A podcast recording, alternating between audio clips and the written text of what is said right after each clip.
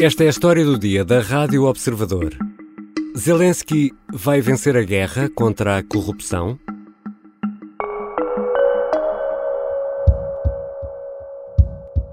Я вирішив провести заміну міністра оборони України. Олексій Резніков пройшов ці більш ніж 550 днів. Na noite de domingo, 3 de setembro, já no final da habitual comunicação diária publicada no YouTube, Volodymyr Zelensky anunciava a substituição do ministro da Defesa. Uma mudança no governo pouco comum em tempos de guerra. Quem é o homem que sai e quem entra? E em que medida esta alteração no governo de Kiev está relacionada com uma cruzada anticorrupção? Vou conversar com Daniela Nunes, investigadora de Relações Internacionais na Universidade Católica. Daniela Nunes é também especialista em temas soviéticos e pós-soviéticos. Eu sou Ricardo Conceição e esta é a história do dia. Bem-vinda, Daniela Nunes. Olá, Ricardo, e obrigada pelo convite. Tenho muito gosto em estar aqui hoje a contar a história do dia. Há uma mudança no Ministério da Defesa ucraniano em tempo de guerra. Por que razão sai Oleksiy Reznikov? Há de facto uma mudança confirmada e uma mudança importante, talvez não tanto pela substituição de uma pessoa por outra, mas pelo significado que essa substituição tem no contexto particular em que se encontra a Ucrânia. Uh, que é obviamente o contexto de uma guerra, mas também é o contexto de um país que quer provar a todo o custo que pode reunir as condições necessárias à concretização uh, daquele que é um dos seus maiores objetivos a, a curto e médio prazo, que é a integração nas instituições uh, europeias. O discurso de, de, de, Zelensky acerca da saída do Sr. Reznikov, do, deste cargo de Ministro da Defesa, acaba por deixar clara esta ideia, uh, ah, um, porque a justificação que ele oferece neste discurso está sobretudo ligada a uma a uma saturação e a um desgaste, não só da imagem do ministro, como também das suas abordagens, para, para usar o termo do próprio Zelensky. E eu sublinharia aqui as suas abordagens, não só relativamente ao exército, como também em relação à própria sociedade civil. Ou seja, o que me parece é que a substituição um, de uma pessoa por outra não é uma questão apenas ligada à guerra no terreno, mas a outras uh, questões. E este ano, em Bruxelas, à porta da Comissão Europeia, Reznikov alertava precisamente para a necessidade de atacar um problema da Ucrânia, que é a corrupção, e de serem os ucranianos a resolver esses problemas de corrupção. Não podiam ficar à espera que outros os resolvessem por eles. Ou seja, Daniela Nunes, podemos estar a falar aqui de outros problemas que não são problemas operacionais ligados ao Ministério da Defesa. Podemos estar aqui a falar de corrupção, por exemplo? Bem, claramente estamos a falar de problemas que não são apenas operacionais.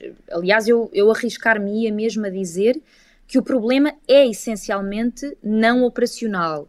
Uh, como disse anteriormente, o, o problema passa por uma saturação e essa saturação tem origem no que já são 500 e pelo menos 50 dias de, de guerra vividos por este ministro da Defesa. Uh, provavelmente Zelensky terá atingido o ponto em que considera que este senhor já não tem nada de novo, para não dizer nada de bom, para oferecer uh, à Ucrânia. E estas coisas uh, fazem parte, quer, quer a política, quer a história, demonstram que às vezes há contextos que obrigam a mudanças e, e a limpezas no, nos quadros de recursos humanos. E, e Zelensky tem um objetivo muito concreto, que é ganhar a guerra e ganhá-la com transparência. Quando essa transparência começa a ser ameaçada e se se revelar necessário, mexe-se nos cargos, que é uh, o que está a acontecer agora. E quem entra? Quem é este homem, este senhor Rustem Umerov? O senhor uh, Umerov é um homem de 41 anos, portanto, ainda assim consideravelmente mais novo do que aquele que será, muito em breve, o seu antecessor. É um tártaro da Crimeia e uma personalidade já bem conhecida neste contexto em que tem estado envolvido no sentido da reversão ou da tentativa de reversão da anexação russa da Crimeia, que, como sabemos, não é internacionalmente reconhecida uh, como parte integrante da Rússia. Uh, dizer também que há cerca de um ano este senhor foi nomeado diretor do Fundo de Propriedade do Estado, que é um cargo de altíssima relevância na, na Ucrânia, sobretudo uh, estando a falar de um país onde as privatizações estão altamente minadas pelo espírito da corrupção. É ele que trata um, das privatizações, o... é isso? Sim, também. Tem um papel ativo, uh, tem um papel ativo no, no, no, tratamento dessa, dessas questões e nesses procedimentos, o que por si só também revela a, a escolha de um, dessa pessoa, desta personalidade para esse cargo, também revela a nitidez com que Zelensky quer mostrar ao Ocidente que está realmente à procura de transformar uma realidade que é já histórica na Ucrânia, com o intuito de se provar cada vez mais em conformidade com aquelas que são as exigências ou os requisitos para uma integração nas instituições eh, ocidentais, como é o caso da NATO e a União Europeia, que são um, um dos maiores objetivos, para não dizer o maior, uh, da Ucrânia neste momento. Şubat'ta Sayın Zelenski liderimizi bizi aradı. Kendisi Kırım Tatar Türklerinin bu konuda diplomatik politik desteğini istedi. Hem Türkiye E o facto de ser um tártaro da Crimeia, como explicava, e aqui estamos a ouvi-lo a falar em turco, e de ter estado também envolvido em negociações uh, com a Rússia, isto mesmo antes da guerra e já depois na questão dos cereais, isto pode indiciar algo mais uh, ou pode ser visto como uma reafirmação por parte de Kiev de que há linhas vermelhas das quais uh, Kiev não abdica, como por exemplo a Crimeia? Sim, esse é um detalhe muitíssimo importante e sobre o qual um, eu forneceria aqui só uma breve contextualização uh, histórica. Os tártaros da Crimeia são um grupo étnico existente há já muitos séculos, desde o século XIII, e estavam territorialmente estabelecidos, como o próprio nome indica, na Crimeia. Durante o período da União Soviética e muito particularmente durante o stalinismo, ou seja, uh, em parte década de 20, 30, 40 e ainda uma parte dos anos 50 do século passado, os tártaros da Crimeia foram altamente reprimidos e muitos deles enviados para o Gulag, que eram os campos de concentração soviéticos, e uma das consequências dessa repressão foi o nascimento de um certo ódio de estimação ao poder imperial moscovita. Ora, transportado este contexto histórico para a realidade dos nossos dias, que uhum. é a uhum. realidade da guerra na Ucrânia, o que percebemos é que há aqui entre tártaros da Crimeia e ucranianos uma espécie de inimigo em comum. Uhum. E isso tem sido muito útil no que diz respeito à resistência face à presença russa no território específico da Ucrânia. O facto do novo ministro da Defesa ser ele próprio um tártaro da Crimeia só pode significar por um lado, que esta resistência tende a aumentar, e por outro, que de facto Zelensky não vai ceder um milímetro perante aquilo que ele e a comunidade internacional consideram ser as fronteiras legais da Ucrânia, que incluem, obviamente, a península aqui em causa. Já voltamos à conversa com Daniela Nunes, investigadora na Universidade Católica, especialista em temas soviéticos e pós-soviéticos. Vamos tentar perceber se Zelensky tem as armas necessárias para vencer a guerra da corrupção.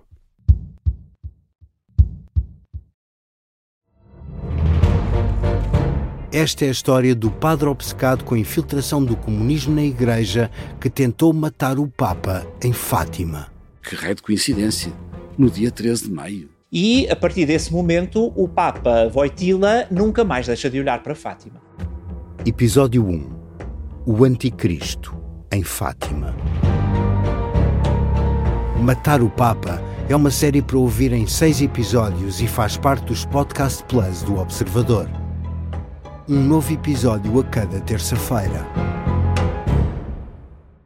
Os assinantes do Observador têm acesso antecipado a todos os episódios desta série, já disponíveis em observador.pt. Os Podcast Plus do Observador têm o apoio da Kia.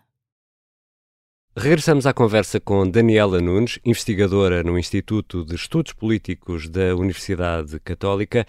Daniela, Zelensky venceu uh, a segunda volta das eleições presidenciais ucranianas exibindo uma bandeira contra a corrupção. Fez parte da campanha de Zelensky um combate efetivo à corrupção.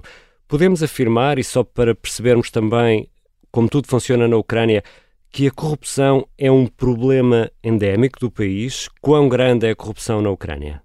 Eu acho que pode ser um bocadinho ingrato atribuir essa patologia à Ucrânia em particular ou isoladamente. talvez seja mais justo começar por dizer que o colapso da União Soviética, que como sabemos deu origem à libertação de um conjunto de novos países, deixou desamparados estes países e as suas recém-nascidas sociedades civis.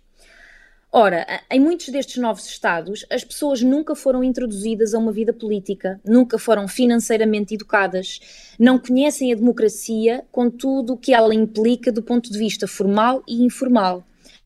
Portanto, de facto, na Ucrânia existe um problema de corrupção que nasce com a própria Ucrânia quando ela se desmembra da antiga União Soviética.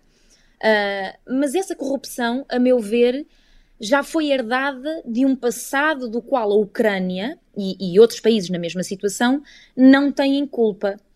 Evidentemente, isto não apaga o problema da corrupção, obviamente existente uhum. na Ucrânia, como noutros países à volta dela. Uh, mas o, atribuir, como eu estava a dizer, esta patologia isoladamente à Ucrânia não me parece, uh, pelo menos do ponto de vista histórico, justo. Esse problema existe, houve uma tentativa de o combater, pelo menos uma promessa por parte de Zelensky, e logo depois uma invasão e a guerra. Ou seja, neste período houve algum combate efetivo à corrupção na Ucrânia? A guerra veio efetivamente alterar aqui a percepção do governo ucraniano relativamente aos seus problemas, uh, e designadamente relativamente a este, da, da, da corrupção, como aliás também veio alterar a percepção dos próprios ucranianos, que agora, diria eu e acredito eu, estão muito mais conscientes sobre este e outros problemas, mais conscientes sobre o que desejam daqui para a frente, para o seu país, e estão também muito mais conscientes sobre a opção que querem fazer no que diz respeito à sua uh, integração nos valores e na comunidade ocidental. Uh, quero com isto dizer que me parece que a guerra, ainda que por razões, eh, enfim, muito tristes e indesejáveis, ajudou quer o governo, quer os cidadãos ucranianos a clarificar aqui um certo sentimento de pertença. Portanto, muito mais do que até ao eclodir da guerra, parece-me que é mais a, que a partir da guerra este problema se tornou. Uh, oh, a necessidade de corrigir este problema se tornou mais premente quer para Zelensky, quer uh, para os ucranianos. E, e, o presidente Zelensky agora até avançou a hipótese de tentar uh, ir por um caminho que seria equiparar o crime de corrupção ao de traição. Ora, isto dar-lhe poderes especiais para conduzir investigações, uh, mas isto, ao abrigo da luta contra a corrupção, pode ser um caminho perigoso também para os ucranianos. Uh, Sim, talvez, mas, mas atenção, uh, Zelensky não é Putin, ou seja, não, não estamos aqui exatamente perante os mesmos perigos. Uh, podemos é estar perante uma tentativa de afirmação por parte do líder que não é assim tão surpreendente nem tão chocante. Repare-se, por exemplo, nesta que é uh, a história do dia: a substituição do Ministro da Defesa, o Sr. Reznikov, pelo Sr. Umerov. O primeiro não estava nítida e declaradamente associado às problemáticas e à confusão toda que se gerou em torno, primeiramente, dos alimentos para os soldados e dos preços exorbitantes a que foram comprados, e depois a mesma coisa em relação aos uniformes de combate. Uh, e apesar de não estar declaradamente envolvido nestas situações, uh, e, e haverá outras, certamente, ele não deixou de ser posto de lado por Zelensky, uh, pelo menos na qualidade de Ministro da Defesa. E o que eu quero dizer com isto é que esta também é uma forma de afirmação por parte do presidente ucraniano que não obriga propriamente uh, ou, ou, não constitui propriamente um perigo fatal para quem se atravessar no seu caminho. Ou seja, aquilo que me parece é que podemos estar aqui perante uma tentativa de Zelensky uh, fincar um bocadinho mais o pé e demonstrar que realmente para ele a luta contra a corrupção é uma questão para levar a sério e se isso implicar substituir um ministro que ele considera já não estar a fazer um, um bom trabalho ou, ou, que eventualmente está envolvido em escândalos ou, ou situações uh, vistas como, como desagradáveis perante, perante a população, de, de gastar uh, dinheiros exorbitantes em, em comida e uniformes de verão para uh, situações de inverno nos, com, com, os soldados não, não é bem visto pelos, pelos ucranianos. E Zelensky entendeu que se este tipo de situações obrigarem à substituição de um ministro por outro, uh, que assim seja. E a guerra, obviamente, potencia uh, o aumento de casos de corrupção, desde logo estamos a falar de milhões e milhões de dólares e de euros envolvidos em, em, armamento, mas aqui também há muitos problemas e a Daniela Nunes falava disso, por exemplo, com o preço do vestuário, o preço dos ovos, o preço das latas de feijão, é isso? Sim, é isso. Uh, pelo menos desde o princípio do ano e e, pelo menos por duas vezes já, desde, desde o início do ano, existiram alguns equívocos, alguns problemas uh, ligados a estas questões mais pequeninas, mas que depois, quando, quando vamos ver a fatura delas, não é assim tão pequenina. Uh, primeiro foi a questão de, dos produtos alimentares, depois foi a questão do, do vestuário, da, da, da, compra dos uniformes para os soldados. Uh, pretendia-se comprar roupa de inverno e aquilo que, que chegou aparentemente por um preço altíssimo, uh, foram roupas mais adequadas para, para temperaturas mais elevadas. Portanto, estes casos e estes casinhos, a meu ver, não cravaram uma imagem muito saudável do agora antigo uh, ministro no, no, Ministério da Defesa uh, ucraniano. Tudo isto terá contribuído para a tal saturação de, de que falávamos há pouco.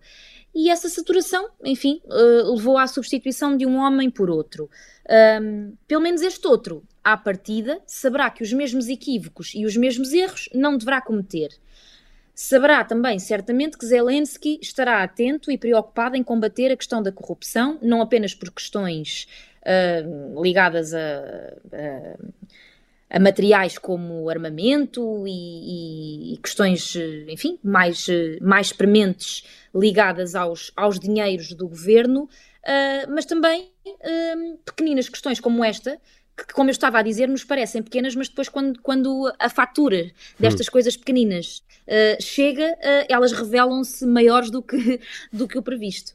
A corrupção é um tema interno, mas neste caso, e como já explicou, é fundamental para uma aceitação externa, sobretudo com a Ucrânia a querer ser membro da NATO e também da União Europeia. Terá mesmo de resolver este problema se quiser entrar para a União Europeia. Terá, e, Zelensky sabe bem disso. Uh, desde logo a pessoa que ele escolheu para substituir o, o Sr. Eh, Reznikov uh, foi um bom princípio. Pelo menos uh, para já, e no contexto muito concreto da guerra, parece ter sido uma boa escolha. depois, do ponto de vista daquelas que são as suas pretensões na Europa e no mundo ocidental, ele sabe certamente que não consegue uma integração e uma aceitação que não sejam baseadas na verdade, na transparência e na, na retidão dos procedimentos, quer na sua relação com as instituições ocidentais, quer no seu próprio contexto doméstico, onde, como sabemos, é urgente resolver esta, esta questão da, da corrupção. Mas Zelensky, eh, quando se candidatou, eh, foi apoiado por oligarcas, um deles até está preso. Vai ter esta capacidade de limpar a imagem do país, de conseguir vencer esta guerra contra a corrupção? Bom, pelo menos ele está a fazer por isso. Uh, como disse anteriormente, uh, a escolha do novo Ministro da Defesa parece ser um bom presságio relativamente à forma como o presidente Zelensky pretende deixar claro que quer jogar um jogo limpo, passo a redundância. Uh, por isso, sim, quer do ponto de vista doméstico em matéria de corrupção, quer do ponto de vista externo, em matéria daquilo, daquilo que é o objetivo, uh, não apenas ucraniano, mas ocidental, de vencer a guerra, uh, eu julgo que Zelensky vai ser capaz, julgo e espero que Zelensky vai ser capaz de levar a Ucrânia e os valores da, da liberdade a bom porto. Obrigado, Daniela Nunes. Obrigada eu pelo convite, tive muito gosto. Daniela Nunes é investigadora de Relações Internacionais na Universidade Católica. É também especialista em temas soviéticos e pós-soviéticos. Esta foi a história do dia. Os sons que ouvimos neste episódio foram retirados do YouTube.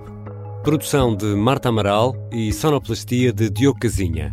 A música do genérico é do João Ribeiro. Eu sou o Ricardo Conceição. Até amanhã.